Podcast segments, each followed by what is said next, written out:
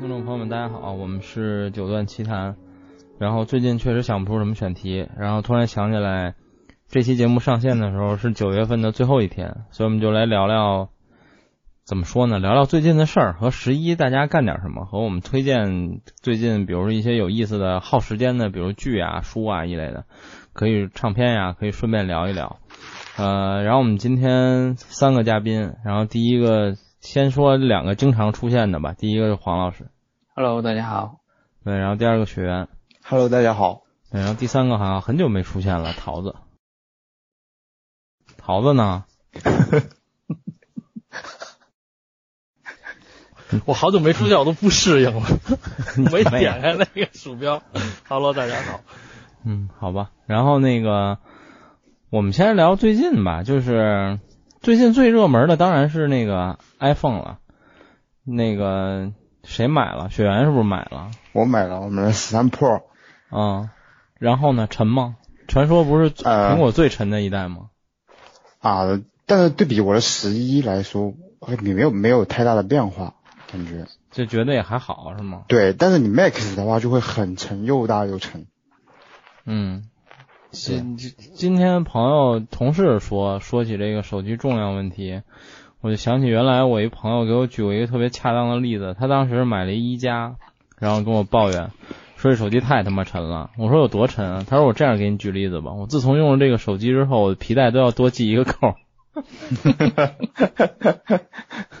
然后他们说好像 iPhone 十三是可能是 Pro Max 吧，就是反正它最重的那个型号是是苹果有史以来最沉的一个手机，对，好像是二百八还是三百八，忘记了。二百八应该是二百280半斤多。嗯，对嗯我我我朋友买了，我拿到手上，我玩了玩了五分钟的游戏，我觉得手腕都有点不舒服。好吧。然后桃子你是安卓是吧？对啊，我一直用安卓，那个那个叫什么来着？嗯、三星那个三星三星吧嗯，那个你想的。你心动过换回 iPhone 吗？我目前没有。你看，我原来是苹果全家桶、嗯 Mac，然后嗯 iPad，、然后 iPhone，还有一个什么来着？没买表，但是买了个，AirPods 一类的吧。没有。我抛弃全家桶的时候，AirPods 还没出。哦哦哦，嗯哦，那你抛弃了有一段时间了。我我估计跟我抛弃的差不多。的。对，我可能跟黄老师差不多。嗯，好吧。然后黄老师，黄老师等于你也买了，虽然你不是 iPhone 是吧？你买了 iPad。我买了 iPad Pro，嗯，为什么呢？就咱我觉得咱俩好像差不多，都是被 iPad mini 六打动，然后发现好像没有必要。对，实际就是一直黄老师在关注，先说吧。嗯，一直关注 mini，然后嗯。看了几个开箱，嗯。之后就，呃，反正有些吐槽吧，但是我觉得他们吐槽的也比较正常吧。嗯。嗯，主要还是价格，因为它六十四 G 确实太小，然后你又选嗯。二百五十六的话，它的价格又上去了。然后，嗯。然后你再回头看一下配置极高的 iPad Pro，就是二一款的 iPad Pro，最便宜的那款，一也是一百二十八兆，然后五千块钱，一百二十八 G，啊，一一一一百二十八 G，就五千块钱，我觉得为什么不选它呢？起码屏幕还大一点儿，对不对？反正我也不是是拿出去用。还是高刷，对嗯、对，而且在家里用二一款，而且是 Type C 吧，iPad Pro。对是 iPad Pro 都是嗯 Type C，、嗯嗯嗯，而且 M 一确实很强。是，对，你说到这个 iPad 呢，就是我先聊我那 iPad 啊，就是我之前我不是节目里说过，我一直就是都在用落后无数代的 iPad 嘛，就是已经两三个了。嗯我之前用一 iPad Air，然后那个是实在卡的就跟 PPT 似的了，然后续航也几乎没有，然后后来我实在忍不了，然后前年还是去年我妈过生日，我送了她一个新的 iPad Air，就也是窄边框那个，然后于是我就拿到了我妈淘汰下来的她的 iPad，然后也特别老，就是一个目前 iOS 只能更新到十二点几的系系统的 iPad，就是你它它已经不提示系统更新了。然后因为我就是一个入稳遥控器加网页，但是呢，就是这配置过低之后体验还是很差。嗯比如说你你就就变成了那种早期安卓的水平，你只要这程序一切出去，你再回来就回不来了，就是它又得重新加载一遍，它已经没办法保持在后台了。然后后来我就我也是看了这个 iPad mini，然后我也觉得挺好，但是后来我又想一个问题，就是我家里一个苹果设备都没有，就我跟我媳妇儿全都不是不是 iPhone。然后后来就说，那要不然就看看安卓平板。看安卓平板，其实现在主流的安卓平板基本就俩，一个是小米，一个是华为。然后、啊，还有一个联想，但联想我觉得可能宣传原因吧，就是我基本都快买了，我才知道联想，才想起来联想有一平板。但其实这三者之间的价格几乎一样，就是在同配置的那个型号下，反正大概各差两三百块钱，就是小米最便宜。我买的是小米的小米平板五 Pro 一百二十八 G，然后是它原价是二四九九，当然原价买不着，这事儿特傻逼。然后就是我最后加了加了大概一百块钱买到的吧，就算是。然后呃，华为比这个贵贵三百左右，好像是。然后呃，联想那个好像也是贵两三百，那个我已经忘了，我就扫了一眼。呃，虽然我现在是华为华为全家桶接近，或者说我是华为手机吧，至少，但是我最后没选华为，有一个致命的问题就是它是鸿蒙系统，然后装 Google Play 巨麻烦。小米是买来小米的设置里直接就有谷歌账号，然后你登上之后，登不登都行，你反正你先登上，然后最牛逼的是小米的应用商店里有 Google Play，然后你直接装上就能用了。所以这个体验巨爽，后来我就决定我要买小米平板，我先借了一个来，然后后来我就等等他妈好像是前天还是哪天，二十四号抢购，然后我觉得这东西没什么可抢的，我还想特简单，操，我京东抢幺二八的，小米官网抢幺五六的，然后我纠结一下买哪个，嗯，然后一瞬间就全没了，我就说这都他妈二零二一年了，怎么还耍猴呢？而且就安卓平板这东西会他妈有多少人买呢？但就是没有，我最后加价买的，然后加了一百来块钱嘛，然后 但是小米呢，确实有有有一点特别好，就是它的配件便宜，就比如说我买它官方的那个保护壳，普通的那个翻盖那个壳是九十九块钱，然后小米平板的那个键盘是三百九十九块钱，当然它那键盘就是没有蓝牙，它完全靠物理触点，你得给它戳上，那键盘才能用。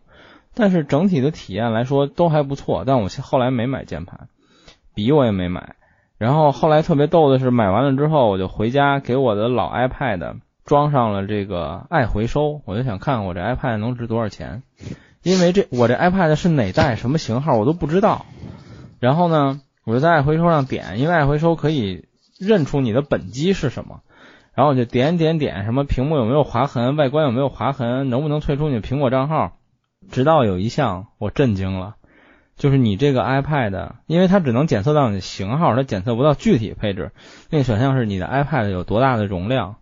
第一个起始选项是八 GB，第二个是十六 GB。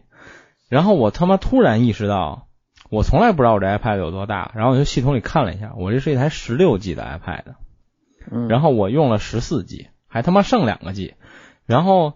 我顿时就觉得我小米平板买一百二十八 G 是正确的，我根本就用不了那么多的地儿。然后爱回收点完之后，告诉我我这平板还能价值三百九十块钱人民币。差不多。i iPad 还是挺保值的，我我那个 iPad 二还卖了五百块钱呢。嗯，啊，对，是的，iPad 其实苹果的东西都保值。嗯，是 mini 二吗？不是，我我怀疑啊，你说黄老师卖那个是吗？嗯，不是 mini。那我不知道，它应该是 Air 二吧？对，哦哎应该是 Air 二。对我这是我这个我后来回忆了一下，应该是 Air 一。哦，我那都不是 Air，我是就是苹果二代的 iPad，当时我卖二十、啊，那你是几？年前卖的吧？应该。对对对，对，现在不可能了。我当时去卖那个，我之前更我妈给我那更老的那个 iPad mini，那可能是 iPad mini 一，嗯，再回收，嗯。好像嗯，卖了六十块钱吧。哎，那我当妈那也是 iPad mini 一，她嗯。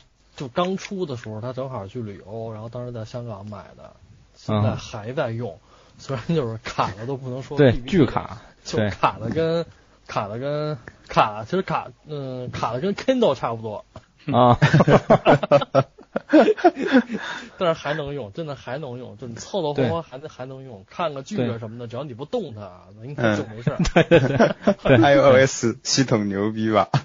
对，就你不要操作它，就还好。对，嗯。你就一路忍到把这个电影点进去，然后点到全屏，就不要动了，对就不要动了，连姿势也不要换，就给它支在这儿。对你也不要让它什么横过来、竖过来，不要翻转。对，就像我现在用那个 Rune 一样，它就是恨不得动动动动不了了，自己退出了就，啊，对对对，我原来那 iPad 就特别。烦。我现在哎，实在是受不了了。对，嗯因为它更新那个系统之后，它那个系统，呃，可能是呃东西特别多嘛，嗯，然后你就觉得它特别卡，然后卡到你实在是有时候你刷封面都都等它就琢磨半天嗯嗯才出来，属于这个。嗯，那我觉得 M 一对黄老师还是用处挺大的，他那个处理芯片很强嘛。对对，对，肯定强，因为我用过，我有 iPad Pro，就上一代的 iPad Pro，嗯嗯嗯嗯。我我给我闺女买，给你闺女画画画呢是吧？是嗯嗯，嗯，我是我这回买小米平板是我第一次用安卓平板，所以我之前就找我们以前来录过节目的伊娃小姐姐先借了一台，我就说我我体验一下这个，正好她手里有小米平板五，我借了一台，然后借了一台用了用，我觉得还挺好的，就是呃，当然我的我的应用场景其实极少，就是概括来说，我百分之九十五的使用场景只用三个功能，第一是入摁的遥控器。然后第二就是看网页，然后第三就是当 Kindle，我几乎只有这三个场景。然后这三个场景的适配都很好，就是它都是可以全屏这个完整显示的。呃，安卓有很多 APP 还没有匹配，比如说大部分的什么视频软件什么的，其实你点开还是一个小的手机界面，但无所谓，这对于我来说。然后小米平板给了我几个惊喜，一个是前面说的，比如键盘啊这些，我觉得配件很便宜，而且使用体验确实不错。然后还有就是谷歌，然后我一开始在咱们听友群里就说最牛逼的就是它居然可以装网飞，就是当然我后来去了网飞的官网看，其实有不少中国品牌的平板和手机产品都通过了网飞的认证，嗯但不是所有，而而且甚至这里面还有华为的挺多产品也有网飞的认证，然后。对黄老师，你看看 Mate 哦，Mate 四，你那是 Mate 二零对吗？对，你看看你 Google Play 里有网飞这个软件吗？如果有就行。我记得 Mate 二零好像有。如果能装应该就有。对对，就是网飞的认证是，如果你这设备没有认证，你在 Google Play 里搜 Netflix 根本就没有，就是没有这个 APP。如果有，就代表你有认证，你能装。就是这点让我还挺好的。然后。当然，我虽然给它装了，但我几乎也没用过。嗯，然后用到目前，反正用了几天。其实我最大的一个让我觉得，呃，体验的不同，或者现在和之前想的这个使用频率顺序不太一样的，就是我发现拿平板看电子书是一个很爽的事儿。是的，就是，呃，我跟很多人说，那不是电子纸更好吗？什么保护眼睛一类的。嗯，我我之前一直是用 Kindle 那个 Voyage，就是我买的时候它是旗舰吧，我就说这东西其实并没有那么好。第一就是它还是太小，就是我这个十一寸平板一页的内容，它得翻两页。嗯，然后还有一点就是，它是保护眼睛。我说，但是你真看的时候，大部分情况你是要开背光的，嗯，所以看起来那感觉并没有特别大差距。对而且像安卓的 Kindle 软件，还有一些特别无聊、增加脑放的护眼功能，比如把背景改成绿色的，就我就觉得啊，好像特别健康了，跟跟纸质的没有什么太大区别。对，而且这次新发的那个 iPad mini 肉，我我玩了一下，它那个大小、那个重量跟 Kindle 其实是很接近了，而且我觉得那个是特别适合做替代 Kindle，真的。对，但是我我这个我买了小米平板之后，我发现我的 iPad 也是，我估计现在大部分平板都是，就是这问题有点尴尬，嗯，就这平板本身其实很轻，你加了那壳之后就显得很重，嗯。嗯，是，就是我有时候甚至觉得那壳比那平板还沉。是苹果那些不还不是那样吗？就是你一个 iPad 加个妙控键盘比笔记本还重，啊然后买我为什么要买这个 iPad 加个笔记本？对，是不是？所以我这个主要就是买了这么一个小米平板，然后用到目前体验还还还不错吧，我觉得还挺好的。主要是在，其实我我借来，我一开始买之前借来只有一件事儿，就是我就想试一下 Roon 有没有匹配好。结果 Roon 确实很好，就我觉得跟 iPad 的体验几乎是一样的，我没觉得有什么区别。嗯，我觉得主题改可以改成肉这期的。对，因为我自己用 Roon 也也会用手机来控制嘛。啊，对，它是速度很快的。嗯，对，对，Roon 反正嗨，这 Roon 已经没什么可聊的了，我觉得就是 下回聊 Roon 就把杨大夫叫来，把他拉进坑就可以了。那期节目的目的就是把他拉进坑。嗯，然后你们最近还折腾啥玩意儿了吗？桃子最近折腾啥了吗？我能花钱的地儿不多呀，就买买头盔。你要说真是花了什么，我买了把 Herman Miller 的椅子。我操你！我靠，老王阶级的人！我靠，真的大佬，Herman Miller，我勒个去，Herman Miller，我贵了。没到，而且我买的不是最贵的那个，我买的是那个塑料的那个叫 Sale。塑料它也是 Herman Miller。哎，桃子一来，雪原你怎么就高潮了呢？我靠，桃子居然，哇，尊贵的 Herman Miller 用户，我真的只能跪舔。不是，主要是什么呀？主要是我原来那把椅子坐了十三年，然后那个皮，你知道，就那个皮乱七八糟的那个皮都已经翻起来了，然后那个就是那个气压杆就可以调高低的那个东西，完全不管用了。感觉随时会被爆菊。对，然后我那个底下，它那个 一般那个轮不都是个五角轮吗？或者就是几角轮，我也忘了。就是已经已经没了两个轱辘了，就那个轱辘已经不知道什么时候就就没有了。嗯。然后这你都能保持住平衡。对对，因为你坐的你坐的地方就老是那一块地儿嘛，你也不用换位置什么的，所以就因为五角轮少了俩，就是三角。它依然是一个稳定的平行面 啊，对，它不是少一侧，它是 对分着四，它它对，它是分着断的，所以就就一向都那椅子都这样了。我说那我就换，你说换一把可能就是普通一点的，也觉得可能没有什么太大意思。然后我就看，你知道吗？最怕的就是这个，你没事别瞎 看。对，什么 Chip Hill 上 研究研究。我刚刚都不知道桃子在说什么，我只记得他风淡云轻的说出，我买了一把那个赫尔曼米勒的椅子，哇，好简直致命的，你知道吗？桃子，你来深圳可以住我家，真的。以 后以后，小袁就跟人说，你知道吗？这张床有一个赫尔曼米勒椅子的主人睡过。对他跟他姐说，然后他姐就说：“你这种人怎么能找到女朋友？”我真的就是我，我拿你当兄弟，你就想睡我。是的，是的。你接着说，你那椅子多少钱？最后？嗯，我不是找大别买的嘛，就便宜了，大概可能官网呃八折七呃七点五到八折左右，应该是八折，应该是八折。嗯嗯。就还行，那还行吧，虽然还没到呢，但是反正买都买了，能还能怎么样呢？而且就说白了，就是这东西你买完之后，你也不会说经常去换它，它就可能比什么热水器、电视、冰箱之类的东西在家里待的时间还要长。所以我说，那为了我的腰，对吧？我这已经是一个腰间盘突出的这么一个患者，为了我的腰，那买把好的，买把好的呗。嗯嗯嗯，好吧，赫尔曼米勒，我最近也不叫心动，就是关注过，就是他之前不是跟罗技出了一个联名吗？我觉得还挺好看。M Body 好像。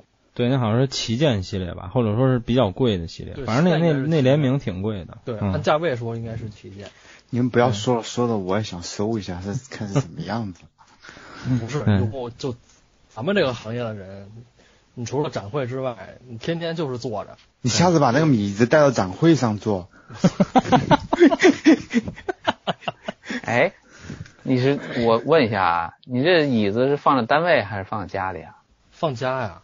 啊，黄老师，你想多了，桃子根本就不去单位。我我我前天问的，前天问的罗有宇，我说老贾回来了吗？我说我都不知道老贾回来没。操！两个人两个人互相不去单位，偶尔去还老碰不上。真的，你就说咱们这个行业的人，你天天坐在电脑前面，或者就是坐在器材前面，时间这么长，买把好椅子，我觉得真不过分，真的。嗯，嗯，开始自己找借口了，自我安慰是了。，我是觉得什么呀？就我要买了你们，尤其学员，你看你刚才那个行为，那大家都买了，不就没这事儿了吗？对不对？不是学员，老王买的时候你也没有这样。我跟你说，我跟我姐我也提过，我说，哎，我也想买一把这个什么的人体工程学椅。她说你站一下会死啊。你姐说，那我给你买一升降桌子吧，你就在那儿站着就行了。哎，我真觉得你，我真觉得你姐说的还比较含蓄。我在两年前还是三年前提这么一个事儿的时候，我妈就直接给我回俩字：滚蛋。所以你椅子上少那少那俩轮子和上面皮都破了，都是你他妈自己抠的、自己 拆的吗？是，这就是坐时间太长了，而且十几年前这种椅子也不便宜，当时十几年前好像也是七百多还是八百多买的，嗯嗯，对，你妈妈知道你买了这把椅子吗？知道吗？但是自从腰出了毛病之后，他他也不说什么了，就你买把好椅子就买把好椅子吧，嗯，你你年纪轻轻怎么会腰有问题啊？就是坐。哎呀，你想想，这摩托车都是趴着开，哦，是的，那辉总的腰应该也不行了吧？差不多 都换成人工的了吧？估计。辉总不开也不哎，行。那你可以把那个嗯赫尔曼米勒改成那个车座椅啊。操，人体工学工学椅，你摩托车哪儿给你做工学椅？摩托车就不符合人体工学。对对。那你们折腾什么了？你们又买黄老师，黄老师最近还买啥了吗？我啊嗯，没买什么呀，就买了一个对 iPad Pro，刚买的，今天才买。我看到黄老师截订单截图了。嗯，然后除了这个就是唱片儿，好像没有别的了，嗯，就是没有特别想买的东西。嗯那黄老师，你应该买把椅子。确实。其实我也觉得，我我该我该买个贵一点的沙发。哎，对，对，因为我做这个怎么说呢？其实我这个呃沙发已经换过了啊，就是比以前稍微好点儿，但是还是觉得没有一个正经沙发那么舒服。因为我这个 我这沙发是可以翻过来变成床的，我总想啊就就是说，哎呀，这个是这个地方什么时候可能会收留一个，比如亲戚或者来干嘛的啊？这哎房，间咱俩一样，我这沙发也可以，他从没打开过，我至今都不知道他怎么打开了，已经。没有，至少我这个沙发还是打开过两三回，就是这我从没打开过。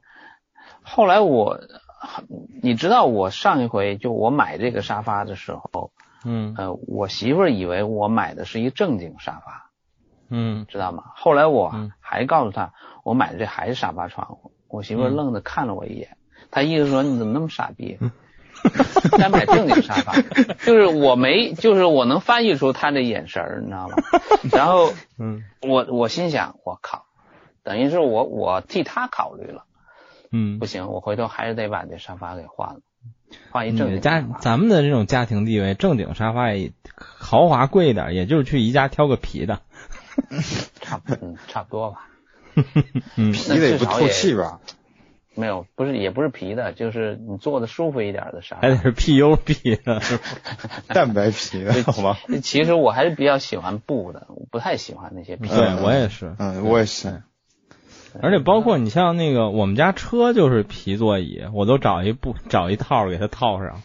就是我我我不我不太喜欢做皮的东西，而且尤其是车上这东西，就真是夏天烫，冬天凉，我靠，我觉得一点也不是布的。就而且我觉得皮的还是比较容易脏。对，就而且嗯还有一个就是透气的这种问题。其实我没觉得说布艺沙发有多沤的话，这种不透气。，对对皮的反而更明显，我觉得。对对对。然后我翻了翻我最近购买记录，对我我们家买了一大件儿，我终于把我们家电视换了，就是啊，索尼的，没有没有，我最后换了一便宜的。就是我身边无数朋友都推荐我买贵的，或者买中等的，我就买那最便宜的。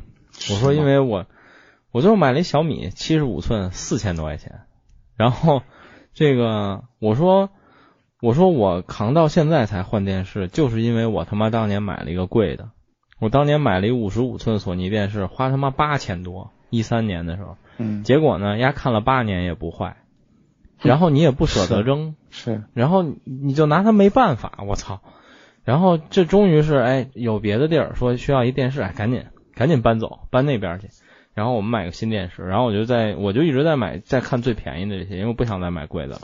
然后最后等于是就是小米呗，四千我记得大概四千五吧，哎，你怎么不买一索尼呢？那索尼上面可以直接装网飞呀、嗯，那无所谓啊，因为我那个我我谷歌盒子已经买了，无所谓。然后我呃，其实小米也能装，就是有那种第三方的那个，就是非官方 APP 也能装上也能看，但我就懒得折腾了。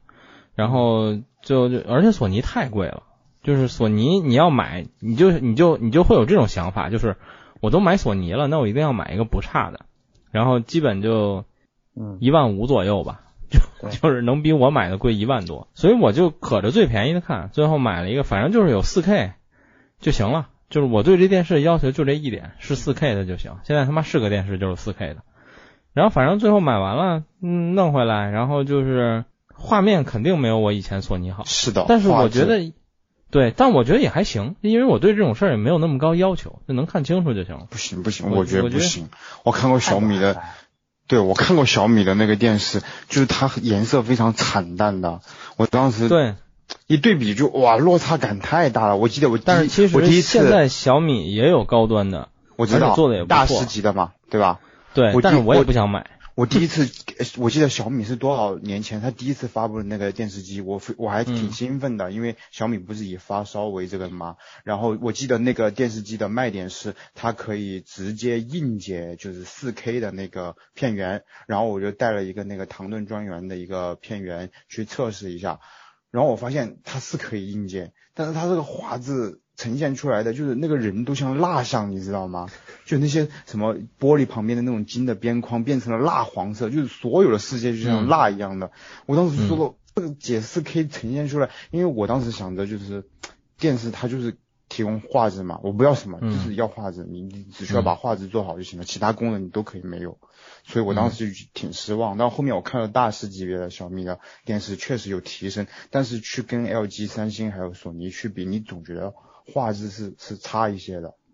嗯，对，小米现在新的它那个旗舰系列就不是 OLED 啊，就是它嗯 LED 的旗舰系列嗯做的已经很好了。但是嗯，就是因为我经历过这种他妈它用八年都不坏，真的我一直觉得这是一个索尼严重的问题，啊就是是是的，怎么能用这么多年不坏呢？就对于这种经常更新的产品来说，嗯你要说我他妈买个什么燃气热水器、冰箱、洗衣机，你不坏挺好的。你说我他妈买一电视八年都不坏，我还他妈停留在一零八零 P 时代呢，我操！现在都开始什么五 G 八 K 了，然后我那什么 HDR 啥都没有，然后它还不坏，就是你最后就就很无奈，所以就所以这回就买了一便宜的，然后就是七十五寸确实挺爽，然后嗯嗯，而且虽然就是五十五到七十五大二十寸，你感受这个数字上来说好像没有特别大很大差别的，但实际大很大非常大多。对对很大差，别。我觉得大了得有将近一倍吧，差不多。对我当时也是在家里买的是一个索尼的，当时是五十五寸的，然后我给我奶奶家也换了一个六十五寸的，我发现六十五寸比五十五寸大太多了，就即便是不是直接在一个房间里对比，但是你感觉六十五寸比五十五大太多太多了，观感上面。对，因为我我嗯，桃子说，就我就觉得电视这东西，就你看刚才雪原说的，就是他其实要了一个电视里边要求最高的东西，他就要画质。呃，对对显示就是对对，我要一最低的。对，所以你要这个的话，你拿这去对比，我觉得那就很难了。低端的它就是不行，高端的那什么。但是我对记我我记得我老早就说你们家电视小，你记得吗？是啊，就是你不是来过吗？你们仨都来过。太大了。你这个对我当时觉得就是太小它，它不是小，它就是它那个边框很很宽，然后感觉就感觉有点多余臃肿，你知道吧？就在现在这种全面屏的时代，窄边框的时代，对你就觉，得但他妈八年前电视就全长那样啊，是的你也是的那会儿你也没招，而且当时呃，其实后来觉得确实是小，就是比如说我我我在客厅玩游戏的时候，我都得坐在我们家沙发那个榻上，就是我坐在沙发正座的那个位置上、哦是看不清楚的。我知道，我知道。对，就有点太远了。对，因为中间然后还有个桌子什么的。对，然后换电视之后就没有这个问题了，感觉贼爽。是，嗯画幅压制嘛。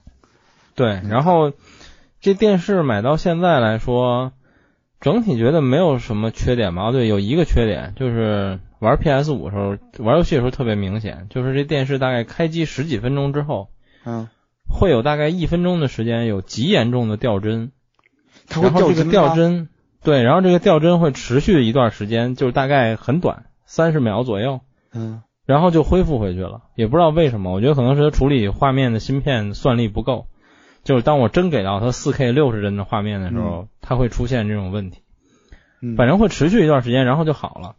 然后还有就是画质的相关问题，比如说目前让我明显觉得画质不好，有一些困扰就是暗部细节特别糊，嗯，或者说很多地方就死黑看不见了。嗯嗯，对，哎，其他的部分，嗯，对对，但是就还是最后那句话还是就是，它只卖四千多块钱，就你还要啥自行车呢？是的就是而且一个四千块钱七十五，这的确是很大吸引力，很大。对啊。很大，对，然后别的就没了。然后还有就是有一点就是，这不是这不算他的问题吧？就是我碰到一个有意思的事儿，就是我们家不是有一个 Sonos 的电视音箱嘛？嗯然后 Sonos 的做法其实比较有意思，它不是主流的 HDMI 做法，它是用光纤的。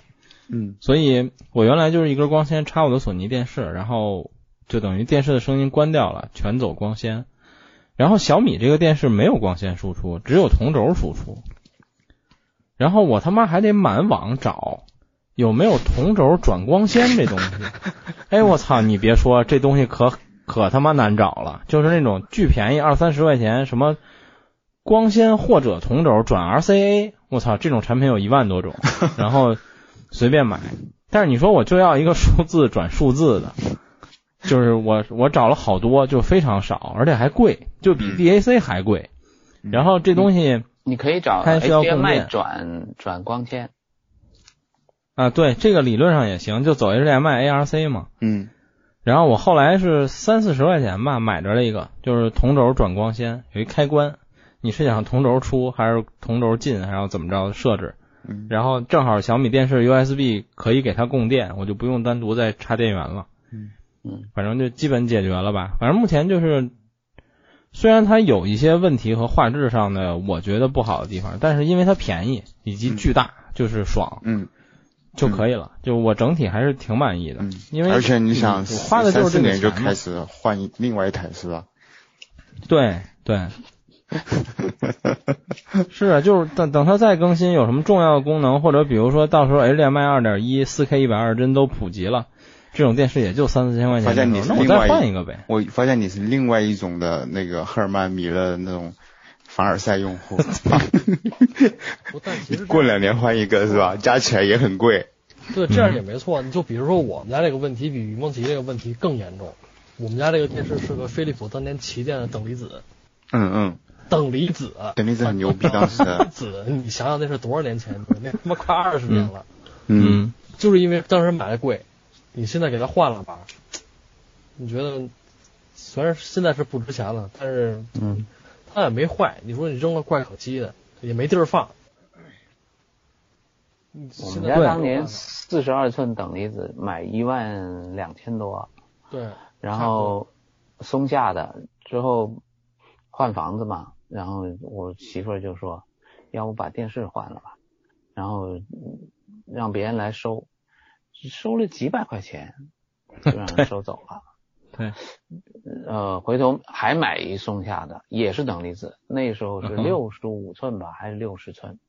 那等离子相当不错。当时山姆，因为我们在山姆买的，嗯，山姆就说你马上停产了，这电视就有还有库存，那时候好像九千多吧，嗯就是因为画质太好了，就是你站在这儿你就不想走，你就觉得嗯实在画质太好了。嗯，之后就是反正它也是库存嘛，九千块钱之后我给家里买一个，然后给我丈母娘买一个，就直接直接就寄到那个好像是京东买的，直接寄到那边家里去了，就给嗯装好。嗯，那时候觉得六十寸很大了，因为比原来那四十二寸那就大多，了，那感觉。对那大太多了。嗯，后来用了两年吧，然后就觉得哎呀，字幕有点看不清，就是每次看字幕你得走跟前儿，就是沙发的最最近电视的那块儿去看字幕。之后，嗯嗯，老人家也看的觉得，哎呀，好像是有点小啊，然后然后又换换了一个七十多寸的，又觉得，咦，这字幕明显的比原来看清楚了，但是老人家都看得出来这个。我买的还是夏普的，觉得这个嗯，七十多寸画面不行了。这画面不行，然后 嗯老老人家说这画面跟那个完全没法比，我说是没法比。我当时不还吐槽吗？我说老王你帮我调一下，我自己调一调，反正调半天调的也不像，反正不像那个等离子的颜色。嗯但我觉得吧，肯定比小米的好，因为我去朋友那里看的那个小米的一百寸的那个，反正九十九寸还是一百寸，我想不起来了。嗯反正他说一一万九千多买的，放客厅巨大一客厅放一电视，嗯我觉得还行。但是真的坐在跟前看的时候，就觉得那色块儿太难看了。就是嗯我还我还跟他说，这这这电视一般啊，这画质是吧是我就是拿来看股票的。他他就说这 就偶尔看看股票还行。然后你说看着电影，觉得这个太差了，因为他家里装了一套几百万的投影，就是那种特别贵的科氏的那种嗯投影，特别嗯漂亮。然后嗯，那种大洋路的电，反正就是那种音箱吧，装的很很好看。他说这个就是给家里人吃饭的时候看一看，无所谓。他说够大就行，因为客厅特别大，别墅。他说这也太便宜了。他说你便宜的都你觉得不好意思。他说一百寸一万九千多。他说你买一个索尼的，也就可能也，就那那那都得六位数价钱。对，好像八十万那个一百寸的索尼那个，那得十几万呢，那那那得对反就是差不多那个那个数吧。嗯他说这个太便宜了，他说中国人怎么能把东西做这么便宜？他自己他自己都觉得好笑，那属于对，所以嗯其实我觉得小米的很多东西，就是你说的不好，单纯这东西来说，它可能确实没那么好，嗯，但是它那定价你也挑不出什么毛病来。因为当时吧，他说你说我要买一个那种激光投影的那种，就是镜头那种，也得两万多，对，是吧？对就是那种硬幕，高本雕然后加加上激光电视那种，那个画质现在也还得一万左右。对，他说那一两万我觉得没有这个好。这的确是因为我看那玩意儿刺眼，起码没有小米这个看的还是 LED 屏啊什么的那种，是吧？是个正经的东西。嗯对，所以还是小米还是挺牛逼的。至少我觉得小米空调挺好，反正肯定比格力好。我觉得那那董明珠输了，我靠！小米 空调真的很牛逼。嗯，对。这黄老师说这个真的是，就他嗯这个品牌它出来的东西吧，你不能说多好，但就是它这个价位，你就就真的就是你还能说你还能要什么自行车？交个朋友，对，对，绝对交个朋友。我买的那个啊就是给轮胎充气的那个东西，叫小米充气宝。我当时买的是一代，现在应该是二代了。嗯我那次就是扎了胎之后，那胎都软的，我一看胎压，操，零点三个半儿。嗯 我说这怎么办？后来就京东，然后他京东超市有卖的那个小米充气宝，就直接叫了一个过来，打开之后，嗯，它虽然电不是满的，但是你拿上就能用。你充到了大概标准胎压之后，打着双闪，慢慢骑骑到店里，直接就把胎压就就直接就补上了。你这就省得还要叫什么拖车呀、乱七八糟这些东西，而且它便宜，真的便宜，一百五还是一百九十九。对，而且我是觉得，反正小米的东西就是，我原来节目里好像说过，就是举一个非常不恰当的例子，就是小米就像卡拉扬一样，就是当你想买一什么东西，最惨的一次，就是当你想买一什么东西，你又不知道买哪个牌子的时候，如果你看小米有，你就买，就跟你听交响乐一样，你想听一不熟的曲子，你不知道听谁指挥的时候，你发现卡拉扬有，你就听就行了，就是结果都是一样的，就是它一定是及格分以上的，就是你不能说它一定特牛逼，但是就是它肯定不是一个完全不对的选择。就一般情况下，这东西都还行啊。就是我觉得这是很多人心里现在小米的一个，就是它除了手机以外的一个形象，大家就是这样的。我加了两个小米，就一个电风扇，然后一个就是那个呃，电那个那个什么什么灯，什么电脑桌面灯，嗯就那个哦，那那个灯确实显示器灯是、嗯是，我觉得挺好用的，这两个都。我们家台灯，它桌面那俩台灯个吸尘器，那那个挺好用嗯对的。啊，它桌面吸尘器吗？有吗？哦，有有有，桌面哦，那我等一下去看一下真的。特好用，就是随便一搜，它还有两档强档，而且续航时间也挺长，挺好的。那我知道它这叫随手吸尘器，对？对对，你放在车里头啊，或者放在那个就是桌面上啊，都挺好。只要你桌面不是巨紧凑的那种，它有可能体积特别大，它塞不进去。但是如果不是那种桌面的话，这种稍微大一点的正常空间都用的相当舒服。嗯，这个我也可以考虑一下。嗯然后我还想说，就是我跟电视一起下的单，但另一个东西退了，这不是小米的错，就是我还买了一智能门锁，因为我们家之前不是三星的锁嘛，但是我那个三星的锁其实是很老了，就等于我我就应该大概是一一六年，一六年我买的时候，这锁好像已经将近停产了，这一个指纹的锁。然后因为当时它的指纹技术不是现在这种指纹技术，所以它识别会有有时候你第一次是打不开的，所以这就挺烦的。然后有过好几次就是摁了四次也他妈开不开，然后他就报警了，你就得他妈门口傻站着，然后等几分钟，等他过了这报警时间。关键是丫报警的时候你连密码都输不了，我操，你就只能在门口站着。然后对，然后剧透，然后那天呢，就是我都下完订单之后，先来装门锁，然后来装门锁呢，就康康康三下两下，人特专业，然后把我三星锁拆了，拆完了发现装不了，因为三星锁给那个我那门开的那个口特别大，因为三星那锁比小米的宽特别多。然后人就说你这个装不了，他说因为我们装了的话，你这门 门上面开的这缝根本就盖不上。嗯，我说那就算了，然后就退了。然后装锁这天最搞笑的是什么呢？我跟这师傅在那折腾锁，然后我们家邻居就在门口站着，然后就在那看着我们俩。然后后来呢，我就听他一直在打电话。后来我就问他，我说你，我说你在这干嘛呢？他说啊，我我钥匙折我门锁里了。然后哦，不是折，他他那锁好像坏了。他他那是那种传统锁嘛，就每天从家走的时候要转钥匙把那门锁上，嗯，嗯，然后他锁上之后钥匙拔不出来了。这情况最尴尬。你要说你折门锁里了，你该上班上班去呗，你回来再找人开。但是那钥匙在锁上插着，然后大哥就上不了班。然后他说我这钥匙钥匙卡锁里了，我他妈等着开锁的来呢。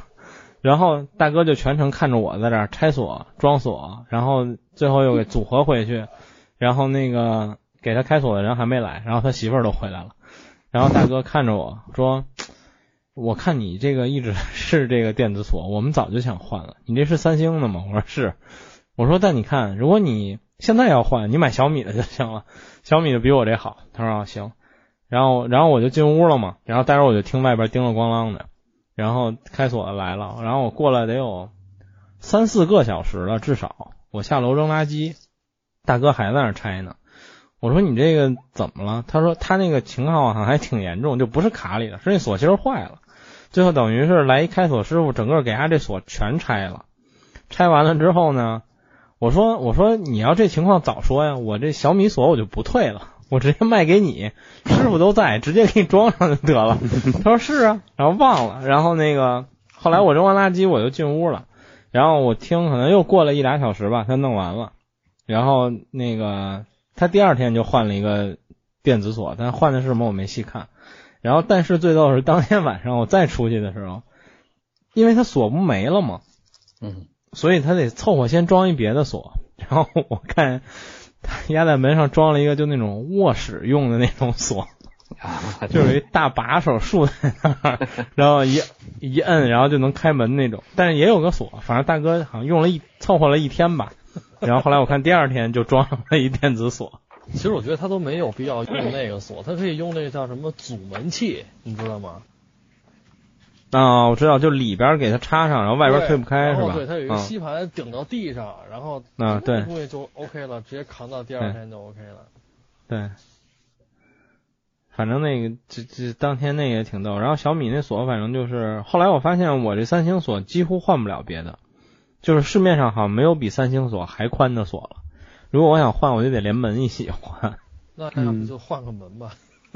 对，算了，我这锁自从我拆过它一回之后，变好使了很多。它可能自己有了一些危机感，我觉得。你那三星的锁电池好用吗？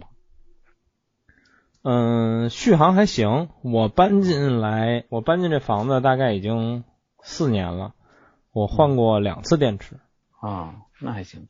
嗯，我我前两天刚给他换，但是他没报警。但我你能感觉到，就是他进出锁芯儿的速度变慢了，嗯，但他还没报警，但我也就给他换了。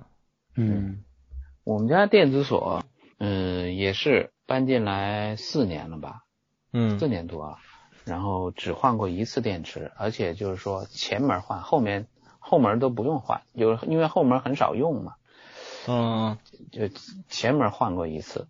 但最逗的是我朋友的一个三星的电子锁，嗯然后你知道我去他们家里，然后我就看这个鞋柜旁边有一盒一箱电池，我说那，哼，我说怎么会买这么多电池？他说我这锁一星期要换六个，我操！他怎么不直接插上充电线给他充电？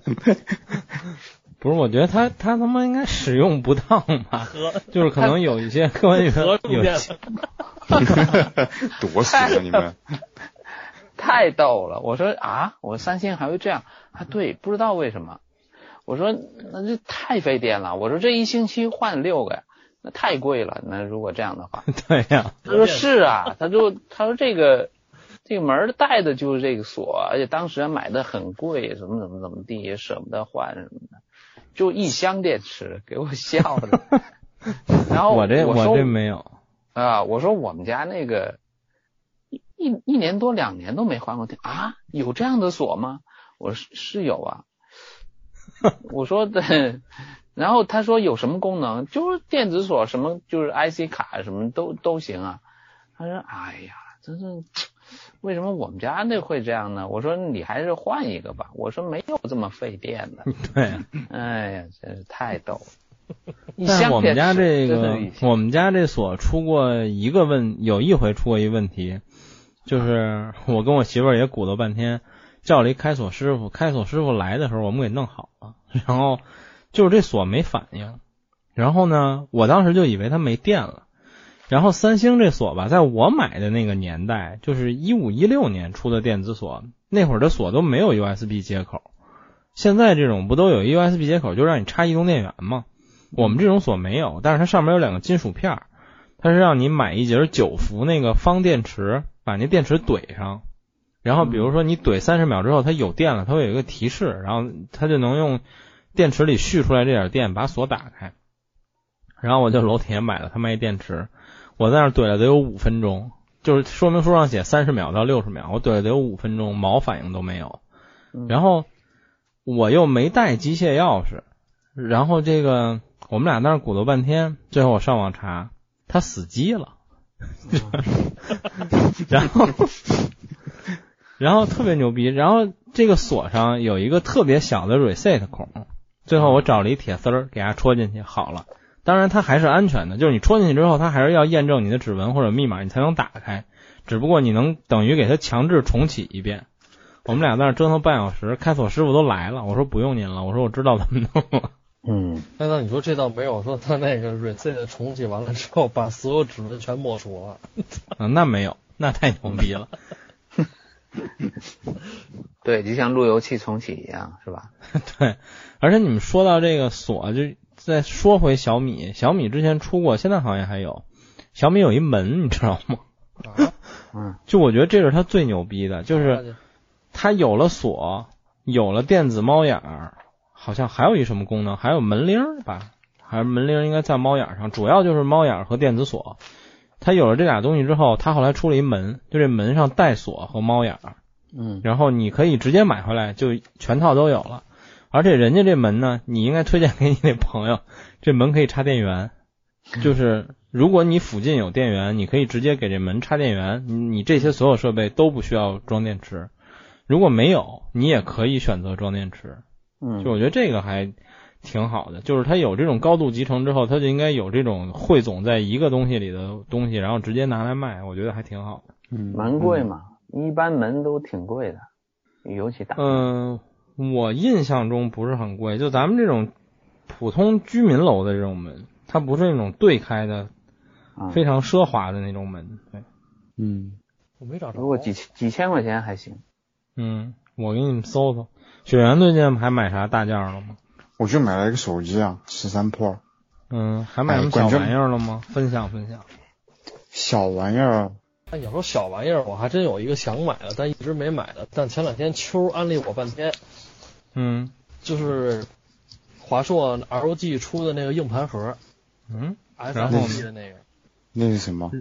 就给 M2 硬盘，就是你的你插电脑里的那个台式机或者或者笔记本用的那种 M2 的那个 SSD，就一那啊个硬盘。然后啊你把这个盒打开，把那个把把把你买的硬盘插进去，然后螺丝拧上。啊，它就是个 U 硬盘，盘对，不是这东西不他妈京东九十九块钱一大堆吗？不是 ROG 那三百多还带灯，它一带灯吧，我就有点儿带灯，这么懂？核心核心就是灯呗。你这个机箱里的灯还不够多吗，大哥？这这东西就是那我觉得没必要，小米有灯条，你直接买点灯条得了。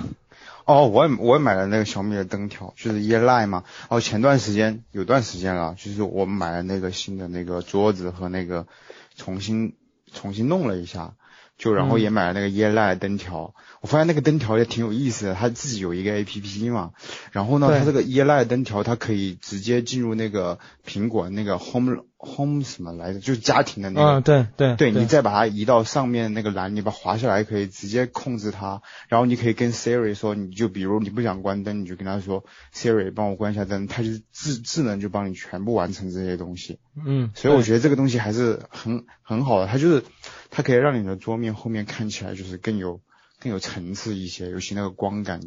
对，啊，对，咱那个谁，那辉总拍视频后边那灯是不是那玩意儿？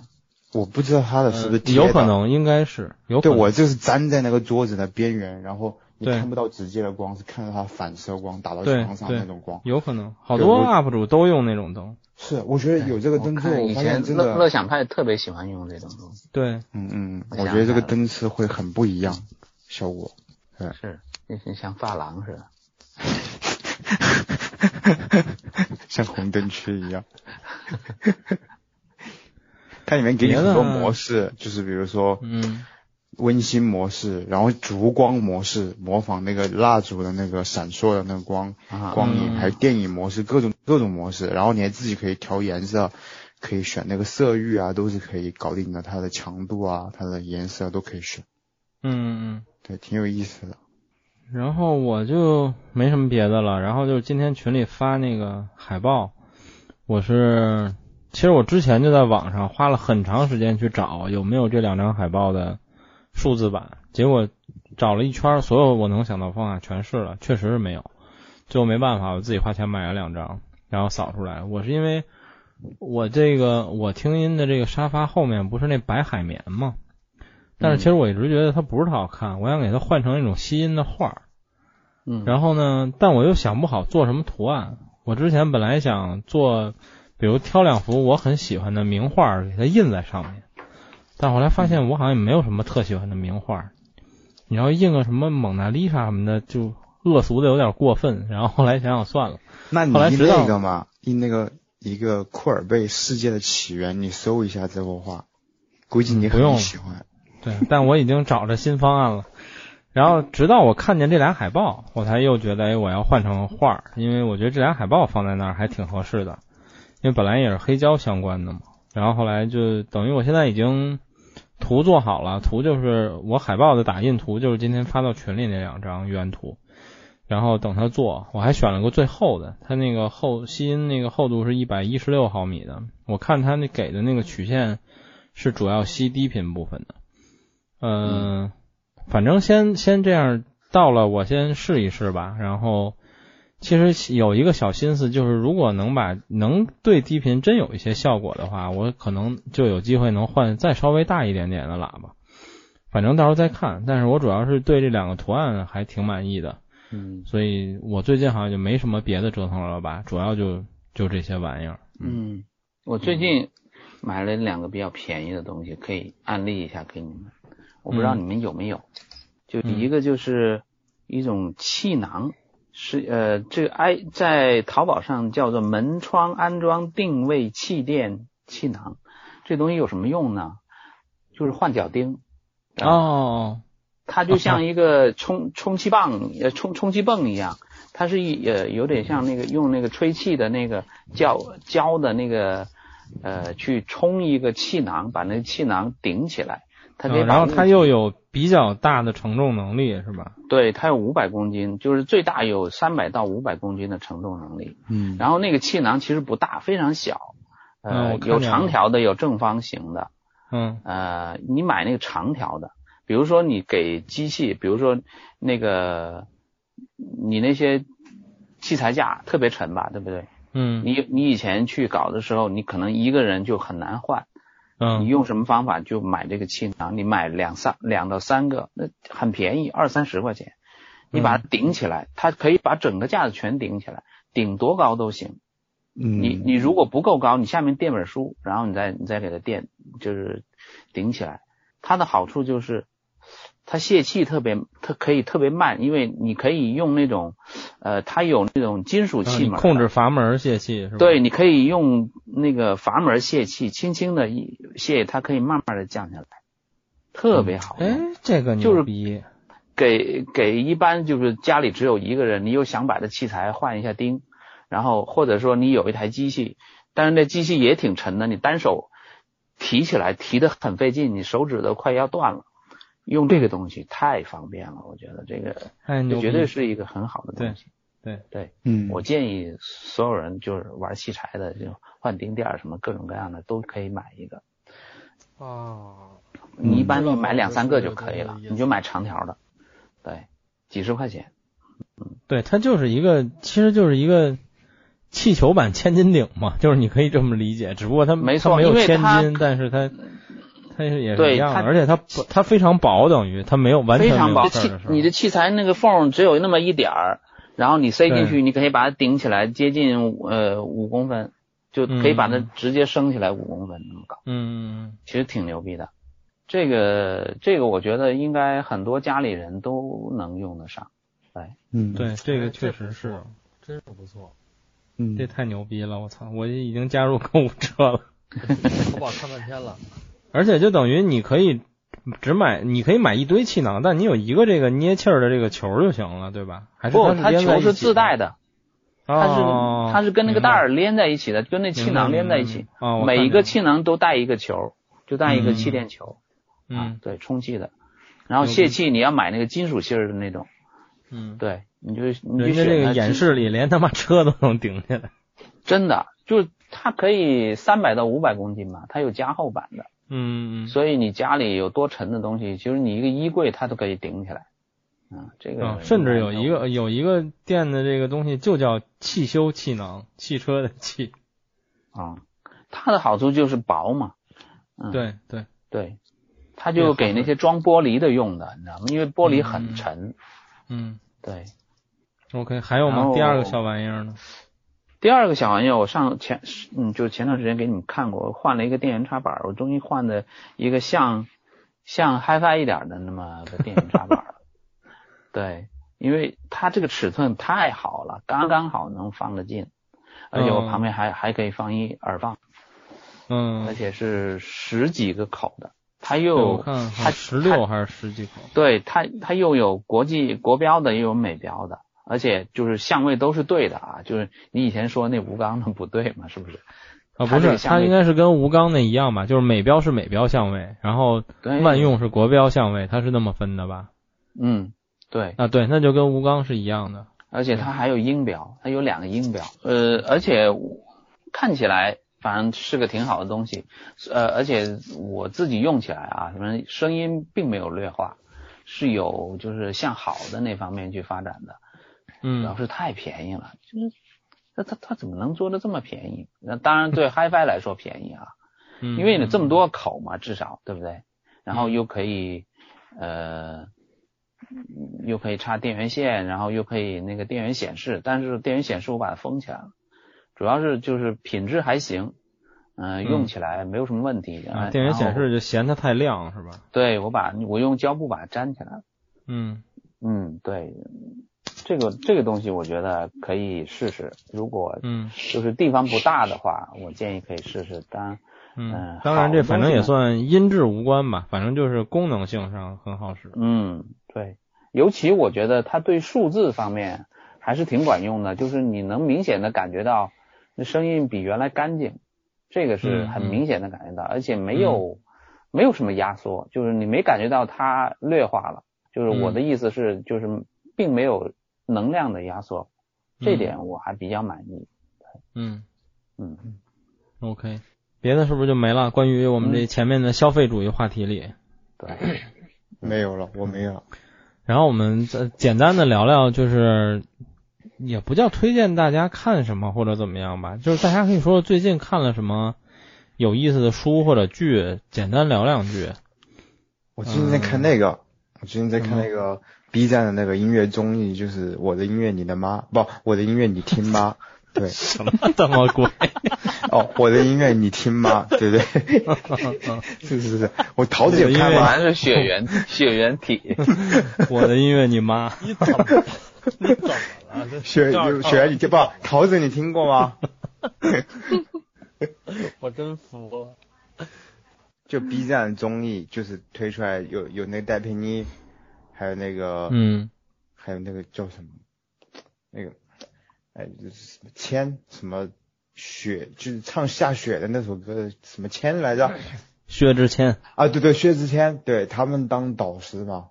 我觉得就是这个综艺还挺有意思的，就是他会给这些选手就真正的是音乐上面的一些建议，而不是说啊你的梦想是什么，你喜欢什么什么，就是这种浮于表面，就是听着想想睡觉。这个综艺就是真的真的就是他会针对这个你音乐上面给意见，而且这个综艺它就是他要的是一个全创作人，就是比如说这是你的词曲，这些都是你创作自己创作的。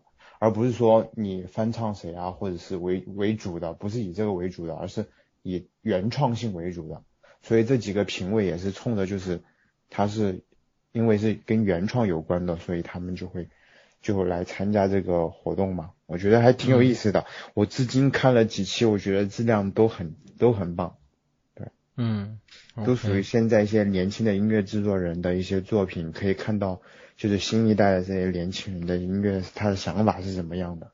嗯，OK。桃子呢？最近看啥了吗？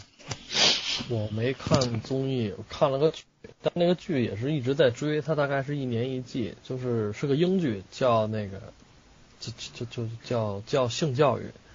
哦，我有看到过我看到过，那个剧就是全员的演员都特别自然，演的都特别自然，而且就那个编剧和导演，我觉得也很强，就是他把现在人年轻人，包括一些就是各个年龄层的人面临到的关于就是性方面的一些问题困惑，然后他都是给叫性爱自修室是吧？对嗯，他都给你以这个特别自然的方式，在这个电电就是在这个剧里给你就是呈现出来，而且所有的嗯演员，嗯，怎么说呢，就是不能说演技在线吧，就真的是你就感觉看看着好像是个伪纪录片儿的那种感觉，就自然特别嗯自然，就相当自然。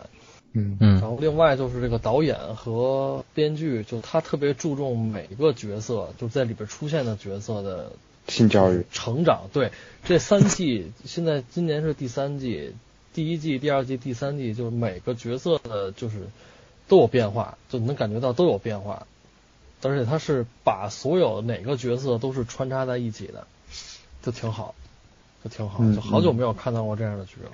这就是网飞的剧嘛。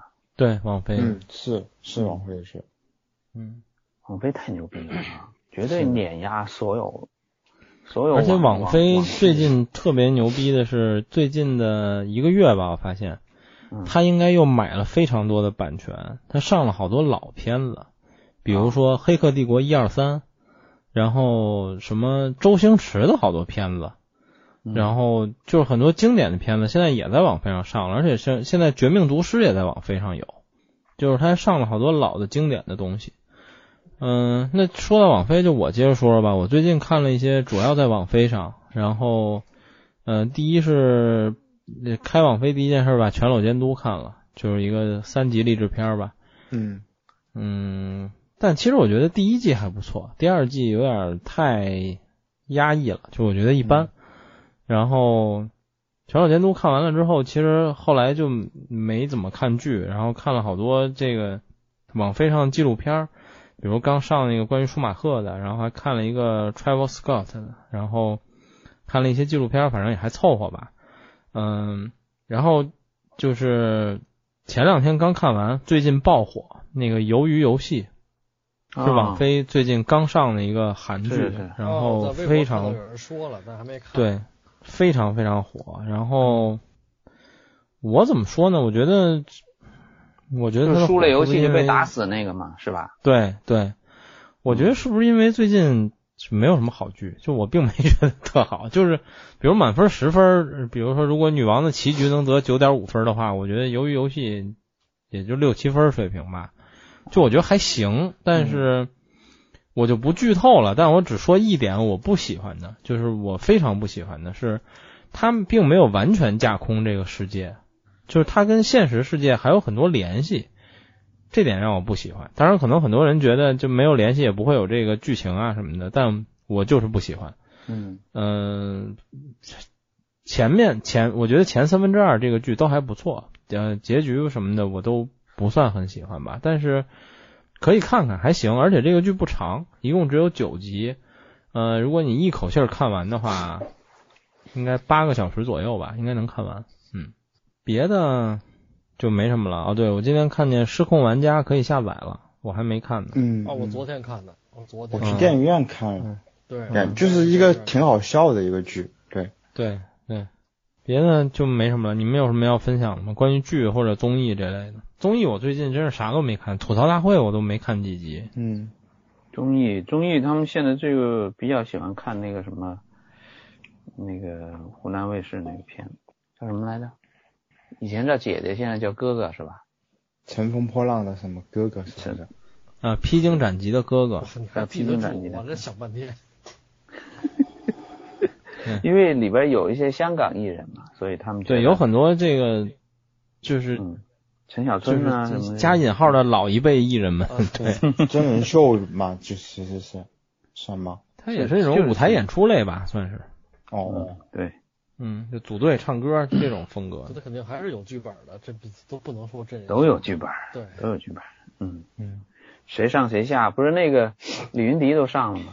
云总 被淘，他被淘汰了被被被被淘汰了，对，对对对。嗯哎，然后十月份还有那个肖邦钢琴比赛啊，我觉得这个绝对值得追。还没完事儿啊，没有，十月份才开始办决赛他中间。停了好长时间，对，对对，停了。哦，就十月份是决赛了是吧？对，决赛就是十月份，六年呃，今年是六年一次嘛，去年不是疫情耽误了吗？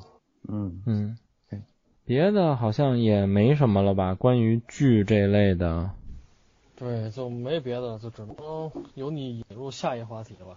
对。对，然后新福音战士你们看了吗？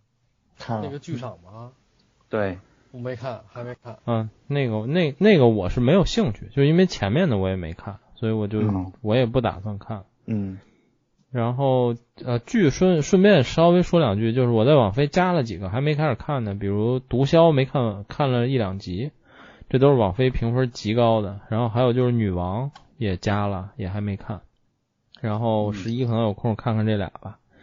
接着往后说说，呃，如果是书、唱片、游戏这类的呢，有什么想推荐的？我先来说说啊，就是我我就不推荐书了，我只想说，我刚我用了一年的时间，刚看完了去年十一还是五一时候雪原推荐的《世界小史》，嗯嗯。然后我跟雪原吐槽来着，就是我还是不喜欢历史，虽然前一半看的很有乐趣吧，尤其是看到穆斯林那章的时候，我不是针对桃子啊，就是穆斯林那章的时候觉得挺有意思。然后，但是我实在不喜欢看历史，就是我看到百分之六十多、百分之七十左右的时候，嗯我完全是为了那个进度条把这书看完的。嗯，而且我后边比较失望的是，其实我最想看贡布里希给我讲讲二战和二战附近的那些历史。嗯然后因为这才是跟我现在世界有比较相对还密切关联的一一段历史，结果没有，他只写到了一战结束，然后所以让我觉得有些难受。当然，我后来发现他是一个一九零几年生人的人，我就我觉得我可以 理解。嗯，然后，嗯，世界小史之后，就我还在考虑在看什么。前两天看了看那个《人间失格》，觉得我操，那书实在是太丧了。太宰治，嗯对我看我看了一半儿吧，就是把《人间失格》那个故事看完了，后边那个 Goodbye 那个故事还没看。嗯然后我的书就先说到这儿吧，我接着往后说啊，你们待会儿你们可以先想想。然后唱片就不推荐了，我们三天两头聊音乐和唱片。然后推荐上游戏，就是《对马岛之魂》太牛逼了，就是好玩疯了。就是呃 PS 独占，如果你有 PS 四或者 PS 五还没有玩这个游戏的话，一定要体验一下。就是你可以把一句话介绍，就是我经常跟人说，它是一个简单版之狼，嗯，然后它有这种怎么说呢，就很难形容，就是这种对于艺术形式，对于对于这种视觉的艺术化展现，有这种像中二的一样的痴迷，就是你会觉得，操，就有必要这样吗？就是世界上都根本就不存在这样一大片这个齐腰的这种呃花丛，然后你骑着马一直过去这种画面，就是在这个游戏里有无数这样的场景，然后你就觉得又浮夸又无聊。但是作为一个钢铁直男，又特别吃这一套。我操，这个游戏好美啊！然后就是嗯还有那种就是作为日本武士，就是决斗，然后就是可以一口气儿在你技能点高之后，可以瞬秒三到四个敌人，然后你每一场战斗都可以这样开始。就是你听起来觉得这一定特无聊，就是你你你，比如你重复过二十回之后，你觉得这事儿特无聊，但不是，就是你觉得我操，就是好帅呀，就是。虽然我每隔五分钟就这样秒三个人，过了五分钟又秒三个人，但你从来不会腻，你就觉得我操好帅呀。不是，就还是那句话，有哪个男人能够不对割草感兴趣呢？那 还真不是，就是纯割草我不行，就是三国无双我不行，对，但这种可以，就是非常无脑又中二的耍帅，然后就是这个游戏为了耍帅到了什么程度呢？当然在我这儿它是失败的。这个游戏有一个模式叫，就日本最有名那个拍武士的导演叫什么来着？永远拍黑白。对，这个游戏有一个黑泽明模式，嗯就当你开了这个模式之后，它它就变成了一个黑白游戏，然后就非常有黑泽明那种，就等于给这游戏所有画面套了一黑泽明滤镜，嗯，然后就变成了一个这样的游戏。当然我没开过，而且这个这这个模式好像一直都就是叫好不叫座，大家觉得牛逼，但从来没有人开。但是 它就是它就是这么一游戏，非常好玩儿。然后我玩了已经应该有二三十小时了吧，然后就是没怎么都没怎么舍得推进主线，就一直在做各种支线任务。然后它有点像《刺客信条》一样，当你打开地图有一万多个点儿，当然它点儿没有那么多，反正有一堆点儿，然后都是你可以做的任务或者什么可以收集的东西。但我觉得做的都还挺有意思的，就是我至今也没有觉得腻，就是我没事儿还是会上去嗯杀杀人什么的，挺挺逗的。嗯我就非常想疯狂推荐这个游戏。嗯嗯，哦对了，这游戏是什么平台嗯？，PS PS 的独占 PS 四 PS 五哦对，PS 是吧？对回头你推荐一点那个 iPad Pro 可以玩的游戏呗。iPad Pro 推荐你买一台 PS 五，然后装一个 PS Remote Play 的 APP，然后远程玩你的 PS 五。哎呀，不过不贵，我看了一眼，现在 PS 五不到五千块钱。嗨，这还是前提是你抢不到国行嘛，国行还是便宜很多。嗯，对，我准备买那个，准备那个不是那个 Switch OLED 发了吗？嗯，然后我现在手上又没有一个 Switch 了，所以我想买一个这个，但是它是它是现在只接受预定，然后我看淘宝上面还要付尾款，尾款而且不知道数目是多少，我就想等他们全部上市了再买。对，预这种预定都特孙子，是，就是比如说跟你说这个五千元预定，然后交两千五的定金，然后等机器到了之后跟你说你现在得给我补四千，要不然你就把两千五定金退了。现在都是这种风格。所以我不想不想预定，我想等他们全部上了我再买。黄老师要一起买吗？那必须的，嗯，好，OK，、嗯到时候我们两个游戏还可以分着玩。嗯，哦，可以这样的，对啊，可以的，对，可以，卡可以互相互相通，而且我手里有很多卡，我我也我到时候也可以借你们。对什么卡？啊，牛逼牛逼，对，游戏而且我们公司也有很多 Switch 的那个玩家，有很多卡，对，可以分享玩。但我好多好好久没开机了。呃，我我我的 Switch 是每天开机，但都不是我玩儿，我媳妇儿每天玩俄罗斯方块吃鸡，就是每天都玩儿。但是说实话，我也觉得这游戏挺好玩的，我也跟那块儿玩儿。OK，你接雪原接着说关于游戏是怎么着，或者书。嗯，书，哦，我去我去年不是推荐那个什么《世界小史》吗？然后我今嗯年、今年推荐一本那个吧，就是这个这个书，我是看了许多许多就是音乐入门普及的书之后，才觉得这本书是非常精炼，然后非常全面的一本书。它是一个美国的指挥家兼作曲家，就是伯他跟伯恩斯坦的关系很好，伯恩斯坦也上演过他很多作品，他叫艾伦科普兰，科普兰。嗯，就你们肯啊定知道。对对对，嗯他他写的这本书叫《如何听懂音乐》，就是很多人会有疑问，就是音乐需要听懂吗？或者说我嗯只想要听一个感觉，这样可不可以？但是他这里面提出的不是这个辩论，他里面说，他其实这个不是写给内行人的，他这个讲是一个讲座，是一个十五场的一个系列讲座，然后他是给外行人和音乐专业的初学者的学生开办的。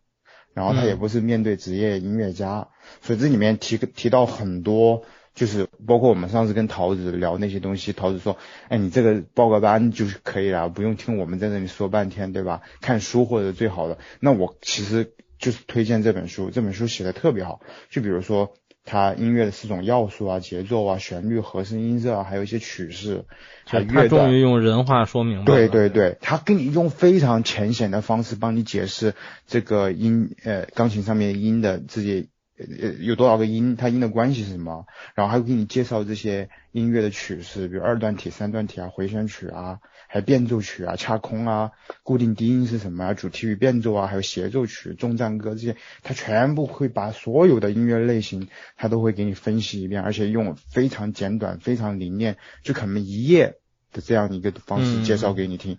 我我觉得这个应该是绝大多数就是想要了解音乐是怎么回事，它具体怎么运作的。我觉得这个这本书是很好的一个入门的书，所以我就嗯推荐一下。我看过很多，我觉得这个是最棒的。对 OK，它的英文叫 What to Listen for in Music。对对我我已经看到了。对对对，这本书也是被上音的一个教授在前三年。去年前三年才翻译出来吧，因为我觉得这本这本书很好，我不知道为什么推迟了这么久才把它翻译出来。对，因为在 Kindle 上就是只有英文版。嗯，对对对。如果你想买正版电子书的话啊，就是只有英文版。对我，因为我觉得这个真的受益匪浅，因为我回过头再去看这些东西，我发现温故而知新，真的，我我觉得很多基础我都没这么牢固，回去看我觉得还是学到很多东西。嗯嗯嗯，，OK。桃子呢？书吗，书、游戏一类的。没有，最近游戏没玩，书也没看。嗯，好吧。黄老师有吗？嗯、我推荐两套吧，就是书，嗯呃，嗯其实跟唱片有关，也跟音乐有关。嗯嗯，这我说的第一套书呢，它的名字特别俗，嗯，是是一本旧书，你在孔子上面去去查一下，呃，叫《初恋的音乐》，嗯。古典也流行，然后流呃流行也精彩，反正它两本，一本绿色，一本红色，这书嗯。特别便宜，我估计十几块钱一套，我当时买的时候是，但这书特别好，好在哪里呢？它两本，一本是基本上介绍是古乐，就是古乐的唱片，而且每每一张唱片它都是大封面，然后讲这个唱片嗯嗯那些呃音乐，除了讲音乐，然后就推荐唱片。反正我所认识的古乐的唱片，基本上都在这上头学的，嗯可以说是。嗯就是我会抽时间稍微看一下，嗯，反正我觉得古典音乐来说，对于唱片推荐，它是一个比较另类的推荐，嗯，这个书是呃是一个叫李征，好像可能这个名字好像是叫李征，呃是这个人写的，然后就是因为呃据说卖的不好，就是因为这书名写的太土了，然后基本上没买。嗯嗯，就叫初恋的音乐，你然后你到那个呃旧书网去查一下，呃这本反正我觉得这套书从介绍音乐的角度来说和唱片角度来说，我觉得值得一看。嗯。对。然后还有一套书呢，也是旧书啊，叫《西洋歌剧名作解说》，就是如果你想了解歌剧的话，呃，可以看一下这套这套书，也是上下册，呃，人民音乐出版社出版的，叫《西洋歌剧名作解说》。嗯。呃，这本书写的特别好，嗯，有很多就是民歌剧，它比如说它讲故事啊，然后讲第一幕讲什么呀，第二幕讲什么呀，然后还有一些很重要的一些音乐咏叹调啊，呃，嗯它就是介绍啊，怎么怎么说，然后包括，嗯，反正我觉得讲的很通俗易懂，就是一嗯般的我嗯嗯那些音乐赏析里面。可能没有写的这么通俗易懂，我觉得他写的挺通俗易懂的，嗯，OK，就是粗浅一点吧，嗯，就这两套。那我们基本也就聊到这儿吧，今天就先说这些。其实主要还是聊聊前面这些最近有意思的事儿，然后推荐一些大家十一可以干的事儿，比如看看剧、看看看看书、看看综艺一类的。嗯，然后十一之后呢，反正应该是十一之后的第二个周末，就是十六、十七号那两天，在深圳有个展会，然后应该反正到时候我老王、黄老师应该也去吧，嗯然后雪原，我也在，对我们嗯我我们应该都在那个展会，欢迎来找我们面基啊！现在说好像有点早哈，中间还有两期节目呢。对，中间的两期节目有可能会搁某一期，不好说。然后因为我可能又要出差了，然后包括十一可能也有很多事儿，先做一个鸽子的预告，我努力不鸽。然后那我们就先聊到这儿吧，然后谢谢大家，大家拜拜。好，拜拜拜拜。